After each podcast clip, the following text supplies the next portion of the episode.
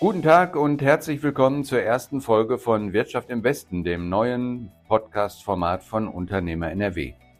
Mein Name ist Hubertus Engemann, ich leite die Kommunikation von Unternehmer NRW.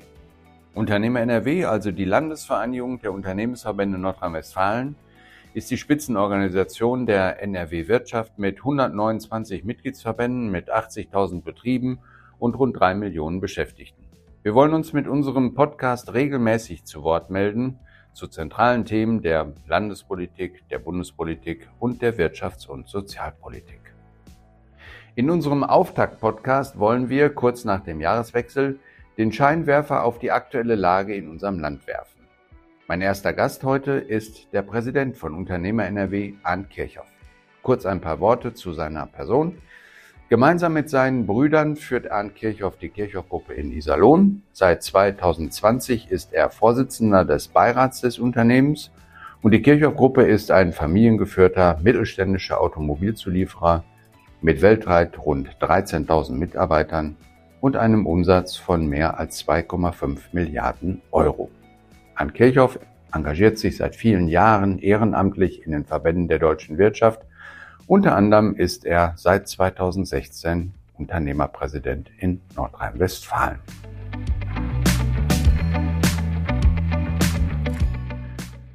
Unsere Wirtschaft befindet sich seit drei Jahren im Krisenmodus. Zuerst die Corona-Pandemie, dann zusätzlich die massiven Auswirkungen auf Energieversorgung, Preise und Lieferketten durch den russischen Angriffskrieg gegen die Ukraine.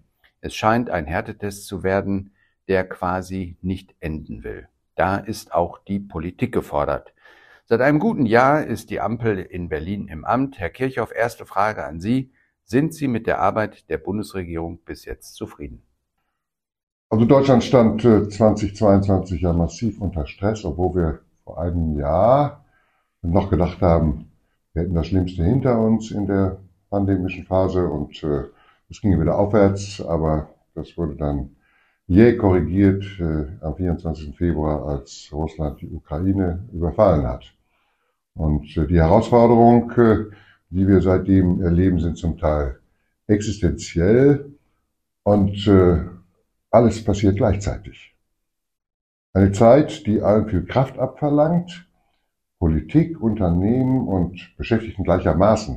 Und deshalb muss man auch äh, fairerweise zugestehen, dass es auch schwierige Zeiten für die Politik sind.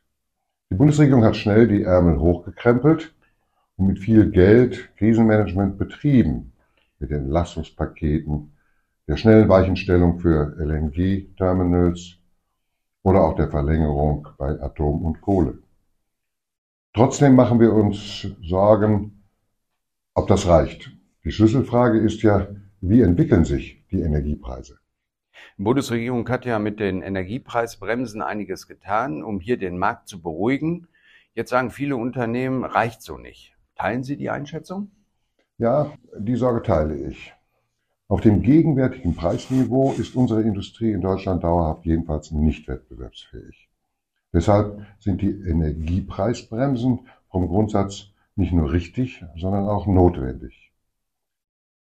Aber wir sehen hier grundlegenden Korrekturbedarf, denn zu den jetzigen Bedingungen gehen die Preisbremsen insbesondere am energieintensiven Mittelstand vorbei. Wir haben da teilweise alarmierende Rückmeldungen aus unseren Unternehmen. Und wenn das so bleibt, dann kommen Entlastungen bei vielen Unternehmen entweder gar nicht oder zu spät an. Dann wird es schwierig mit einer kostendeckenden Produktion und das hat schwerwiegende Folgen. Und äh, wenn Sie von schwerwiegenden Folgen sprechen, was bedeutet das für den Industriestandort hier in Nordrhein-Westfalen, in Deutschland? Die Politik äh, muss sich klar machen, was passieren kann, wenn hierzulande die Energiekosten nicht international wettbewerbsfähig sind, denn dann werden die Unternehmen hier erstmal nicht investieren. Oder sie tun es anderswo. Und wir müssen immer sehen, dass unsere Energiepreise auch schon vor dem Krieg in der Ukraine richtig hoch waren. Und jetzt sind die Preise insbesondere für Gas durch den russischen Lieferstopp nochmal zusätzlich in die Höhe geschossen. Und auch wenn wir gegenwärtig eine scheinbare Beruhigung des Preisauftriebs erleben, wir liegen immer noch dreimal so hoch wie die USA oder auch wie Asien. Und dieses New Normal, das können wir nicht akzeptieren. Ich habe hier in den letzten zehn Jahren mit einigen ganz wenigen Ausnahmen keine nennenswerten Investitionen energieintensiver Unternehmen erlebt. Bei Stahl nicht, in der Chemie nicht und ebenfalls nicht in der Papierindustrie. Und wenn sich die Standortbedingungen weiter verschlechtern, dann findet hier weniger statt. Und das will eigentlich kein Unternehmer. Aber wenn er in Deutschland nicht mehr konkurrenzfähig ist, dann muss er woanders hingehen. Und äh, wenn das in größerem Stil geschieht, hat das weitreichende Konsequenzen, übrigens auch für die Finanzierung unseres Sozialstaats. Denn damit wir uns den leisten können, brauchen wir eine wettbewerbsfähige Industrie mit ihren hochbezahlten Arbeitsplätzen.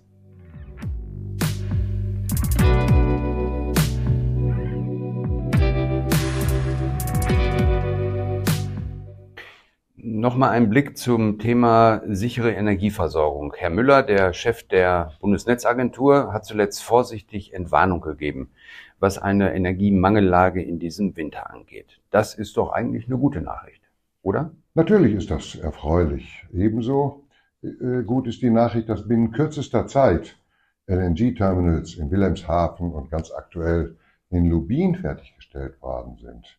Denn das nimmt aktuell den Druck zumal der Winter bislang recht mild verläuft und Unternehmen und Bürger sparsam mit Energie umgehen.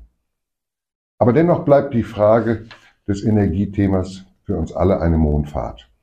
Wir wissen nicht sicher, ob wir über den Sommer unsere Gasspeicher wieder befüllt bekommen und wie der nächste Winter wird. Denn das russische Gas fällt ja weg. Wir bleiben also in einer Phase höchster Unsicherheit und darauf muss unser Land eine energiepolitische Antwort haben. Wenn Sie von einer energiepolitischen Antwort sprechen, die das Land geben muss, was schlagen Sie vor? Was schwebt Ihnen vor? Also zuallererst natürlich mal den Ausbau der erneuerbaren Energien beschleunigen. Wir müssen nämlich sehen, dass wir unser Energieangebot insgesamt so schnell, so groß wie möglich machen. Nur wenn das Angebot größer ist als die Nachfrage, können wir auch erwarten, dass die Preise sinken. Und dazu kann es auch sein, dass die Atomkraftwerke länger laufen müssen. Äh, denn in einer Notlage sollten wir alle verfügbaren Reservekapazitäten ausschöpfen. Denn dann kann auch der Preis weiter sinken. Also nochmal, die Energiepreise müssen jetzt runter. Ich befürchte nämlich sonst, dass industrielle Wertschöpfung aus unserem Land verschwindet. Und uns muss auch klar sein, dass Industrie, die einmal weg ist, nicht zurückkommt. Und das wird Industriearbeitsplätze kosten. Auch das können und dürfen wir nicht riskieren. Wenn wir jetzt äh, einen Blick auf das gerade begonnene Jahr 2023 lenken, was erwarten Sie denn von der Politik? Was muss jetzt geschehen? Ich erwarte, dass äh, im Jahr 2023 entscheidende Impulse gesetzt werden, denn es ist alles beschrieben, was geschehen muss. Und jetzt muss man es auch mal machen. Die Ampel will Zeit für Planungs- und Genehmigungsverfahren für die Infrastruktur halbieren. So steht es im Koalitionsvertrag.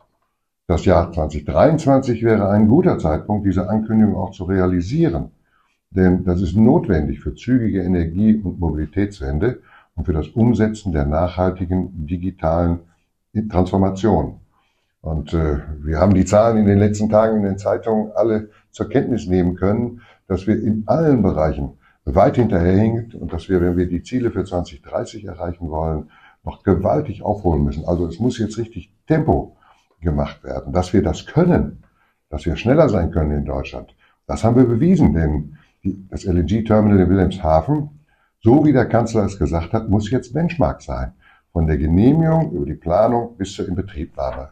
Und es hat gezeigt, es geht doch, wenn man es wirklich will. Und wir wissen, dass bei vielem, bei dem wir noch weit zurück sind, äh, denn das betrifft ja nicht nur die Energiefrage, sondern es betrifft auch alle Digitalisierungsfragen. Das sagen wir übrigens seit Jahren, äh, denn es ist wahrlich kein Erkenntnisproblem, sondern es mangelt einfach an einer schnelleren Umsetzung. Deswegen erwarte ich für 2023 jetzt endlich große Schritte, auch bei der Verkehrsinfrastruktur. Denn diese relevanten, drängenden Projekte, die dürfen nicht einfach durch zu lange Planungsverfahren verzögert werden. Denn das sind selbst verursachte Engpässe, und die können wir uns einfach nicht mehr leisten. Wir haben schon mit genügend Knappheiten umzugehen. Energie nannte ich, auch Fachkräfte muss man nennen.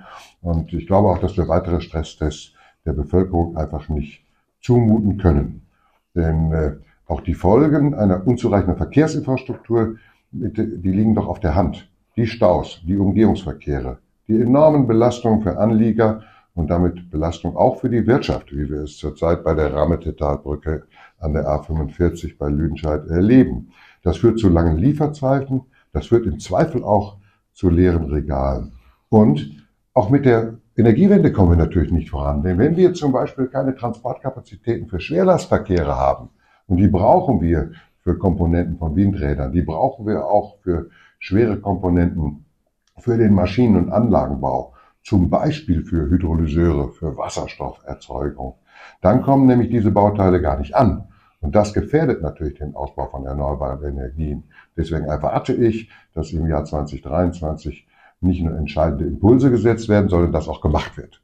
Das heißt, äh, wenn Sie für 2023 äh, sagen, das muss das Motto sein, das muss die Politik machen, wie, wenn man das kurz zusammenfassen würde, wie würden Sie es nennen? Ja, ganz klar. Das Jahr 2023, das muss das Jahr der Umsetzung werden.